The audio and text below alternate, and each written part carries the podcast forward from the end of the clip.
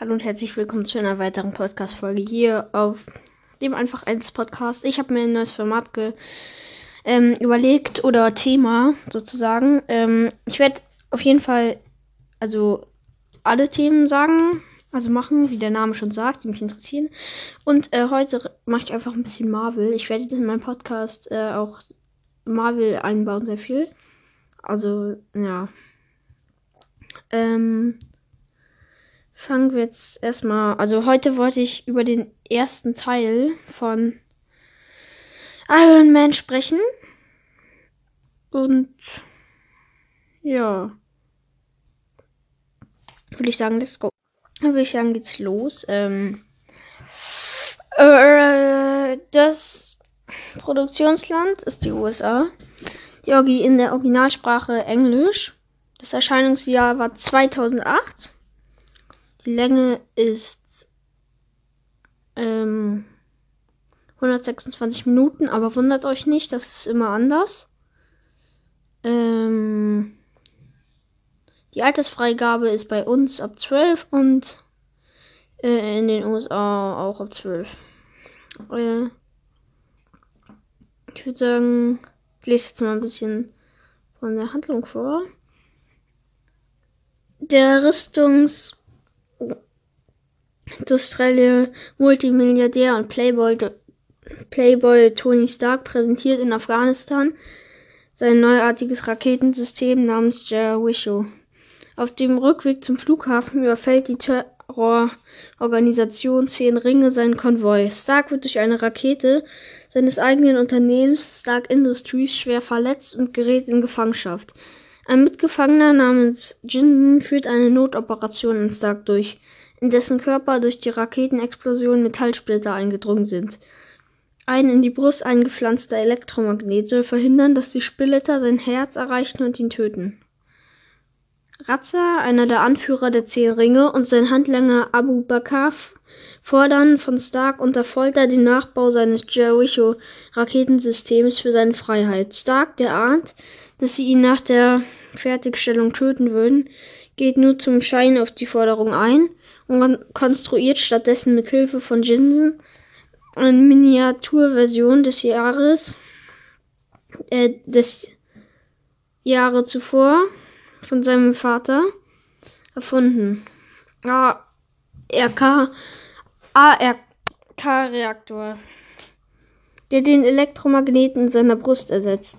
Anschließend bauen die beiden heimlich eine mit Waffensystemen ausgestattete Hightech-Rüstung, die vom Reaktor in Starks Brust betrieben wird und ihm die Flucht ermöglichen soll. Da die Terroristen misstrauisch werden, bevor die Rüstung einsatzfähig ist, opfert sich Jinsen, um Stark die nötige Zeit zu verschaffen. Mithilfe der Rüstung gelingt es Tony, den Waffenvorrat seiner Entführer zu zerstören und zu fliehen. Jedoch geht es dabei Jedoch geht dabei die Rüstung zu Bruch. Nachdem er die Überreste in der Wüste zurückgelassen hat, wird Stark von einem amerikanischen Truppen gefunden, die ihn zurück in die USA bringen. Ähm, das war noch nicht der ganze Inhalt vom Film. Ähm, ja, was ich dazu jetzt zu sagen habe. Erstmal. Was ist eigentlich mit diesem Jinsen passiert? Er ist ja gestorben im Film, aber ähm, man kannte ihn ja davor noch nicht und so. Und ich, das wäre, ich würde es äh, feiern, wenn Marvel noch einen Film über ihn machen würde. Einfach so. Mm, und ja. Noch am Tag seiner Rückkehr beruft Tony eine Pressekonferenz ein, bei der er bekannt gibt, dass sich sein Unternehmen aus dem Waffengeschäft bis dahin das Hauptgeschäftsfeld von Stark Industries zurückziehen wird. Das gefällt Obadiah Stane, einst, einstiger ähm, Wegfährte von Tonys verstorbenen Vater Howard und stellvertretender Geschäftsführer von Stark Industries, jedoch überhaupt nicht. Stane rät Tony, sich aus der Öffentlichkeit fernzuhalten, stellt aber hinter dessen Rücken Tonys Entscheidungsfähigkeit in Frage und versucht ihn vor der Konzernführung auszuschließen. Derweil entdecken Mitglieder der Zehn Ringe und der Führung von Razza die Überreste der Rüstung in der Wüste. Bald darauf erfährt Tony, dass Stain hinter seinem Rücken illegal Waffen verkauft. Auch an seine Entführer, deren weitere Verbindung zu Stain noch nicht bekannt war. Überdies arbeitete Stain beim Aufsichtsrat von Stark Industries daran, Tony als Geschäftsführer zu entmachen. Entmachten. Um den Schaden, den seine Waffen angerichtet haben, wieder gut zu machen, entwickelt Tony eine verbesserte Version seiner Rüstung sowie einen noch leistungsfähigeren AK-Reaktor. Nach diversen Tests fliegt er in einer voll einsatzfähigen Rüstung nach Afghanistan zurück und befreit ein Dorf aus der Gewalt der Zehn Ringe. Während er Abu Bakr den Dorfbewohnern überlässt und weitere von Stark Industries entwickelte Waffen zerstört, gelingt Retzer die Flucht.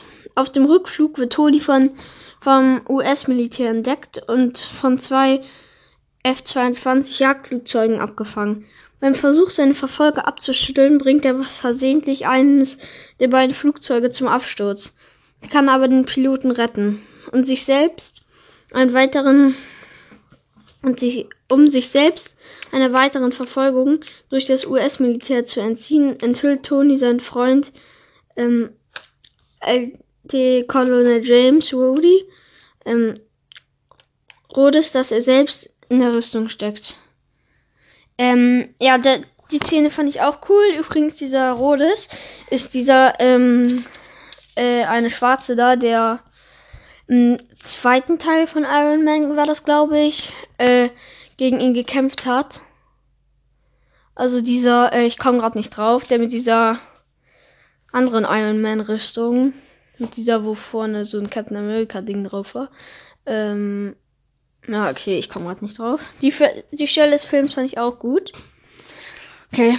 Mittlerweile interessieren sich auch die Behörden für die Umstände von Tonys Flucht aus der Gewalt seiner Entführer. Phil Colson, Agent des Geheimdienstes namens Strategische Heimat Intervention, Einsatz und Logistikdivision, kann jedoch zunächst von Tonys persönlicher Assistentin Pepper Potts abgewimmelt werden.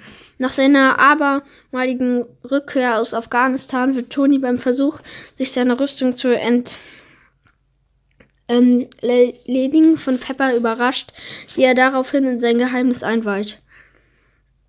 In der Zwischenzeit begibt sich Stain nach Afghanistan, wo er Ratzer, den er ähm, seinerseits selbst auf Tony angesetzt hatte, die sichergestellte Rüstung abnimmt und ihn und ihn und seine Leute beseitigen lässt. Zurück in den USA lässt er die Wissenschaftler von Stark Industries auf Grundlage von Tonys erster Rüstung eine verbesserte, größere Rüstung bauen.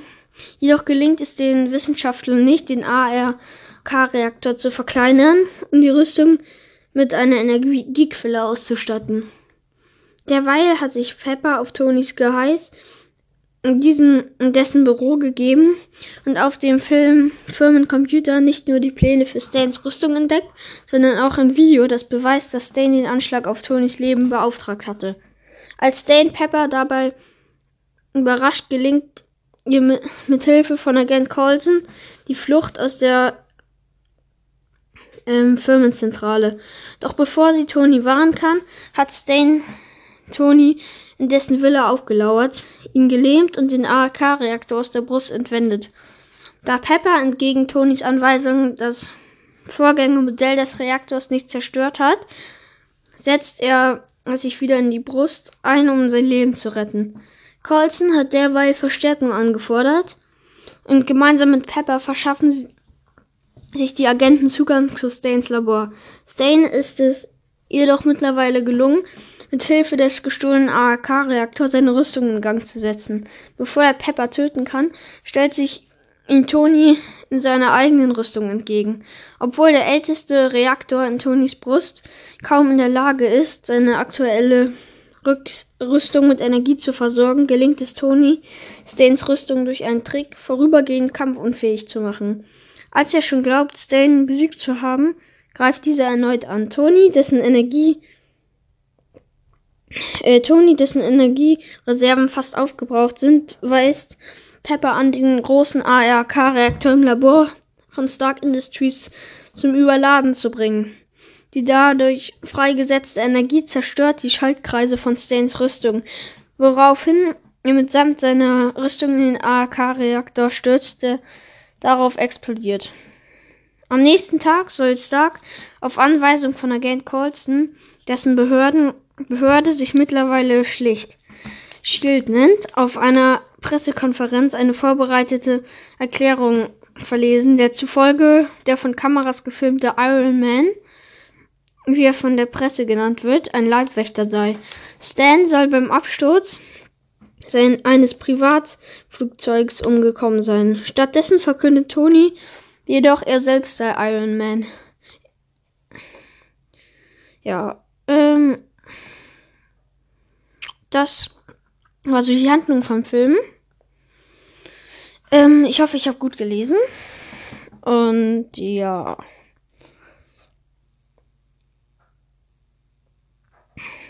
Ähm, es gibt ja auch diesen. Also ich fand den ersten Iron Man Teil, glaube ich, sogar am besten. Von allen drei. Aber ich verstehe nicht, wieso alle den, ähm, also jeder findet ja den ersten am besten, der ihn geguckt hat. Aber ich verstehe nicht, warum jeder einfach ähm, den zweiten so gut findet. Den zweiten fand ich gar nicht gut. Also ich fand ihn schon gut, nur er war jetzt auch nicht so gut. Die anderen Teile waren deutlich besser. Ähm, ja. Sollen wir noch zu den äh, sagen? Ich fand den, wie gesagt, äh, sehr gut. Und, und ja. Es gibt ja diesen ähm Okay, ich sage immer nur M. Auf jeden Fall, äh, Tony Starks älteste Rüstung ist ja diese silberne. Und dann hat er sie ja lackieren lassen. Ich mache euch auf jeden Fall von dem Film, also immer wenn ich einen Film analysiere oder einen Breakdown oder so mache über einen, mache ich ähm, das in die Folgenbeschreibung, also in die in das Folgenbild. Das Bild davon. Und ja. Mm, ja, wie ich den Film fand. Ich bewerte ihn jetzt nochmal kurz. Äh, von 0 bis 10 fand ich tatsächlich eine, äh, sagen wir mal 8,5. Ja. Das war's schon mit dieser Folge. Äh, schreibt mir gerne in die Kommentare, welche, über welche Filme ich noch reden soll. Von Marvel. Äh, oder ob ich mal meine 10 Lieblingscharaktere sagen soll. Breakdowns über oder sowas. Ähm, oder halt, ich habe mir auch, ich glaube gestern, nee, vorgestern ein Marvel-Spiel gekauft. Also Marvel Avengers, einfach ein Spiel, das ist ähm, sehr gut. Würde ich euch auch empfehlen. Darüber kann ich ja auch mal eine Folge machen und ein Gameplay machen. Und ja, das war mit das war's mit der Folge. Schreibt gerne in die Kommentare, ob ich noch mehr Filme analysieren soll oder Breakdowns machen soll oder meine 10 Lieblingscharaktere von Marvel auflisten soll oder generell, ob ihr Marvel feiert. Und das war schon mit dieser Podcast-Folge. Und ja, wir hören uns wahrscheinlich morgen wieder. Und ciao.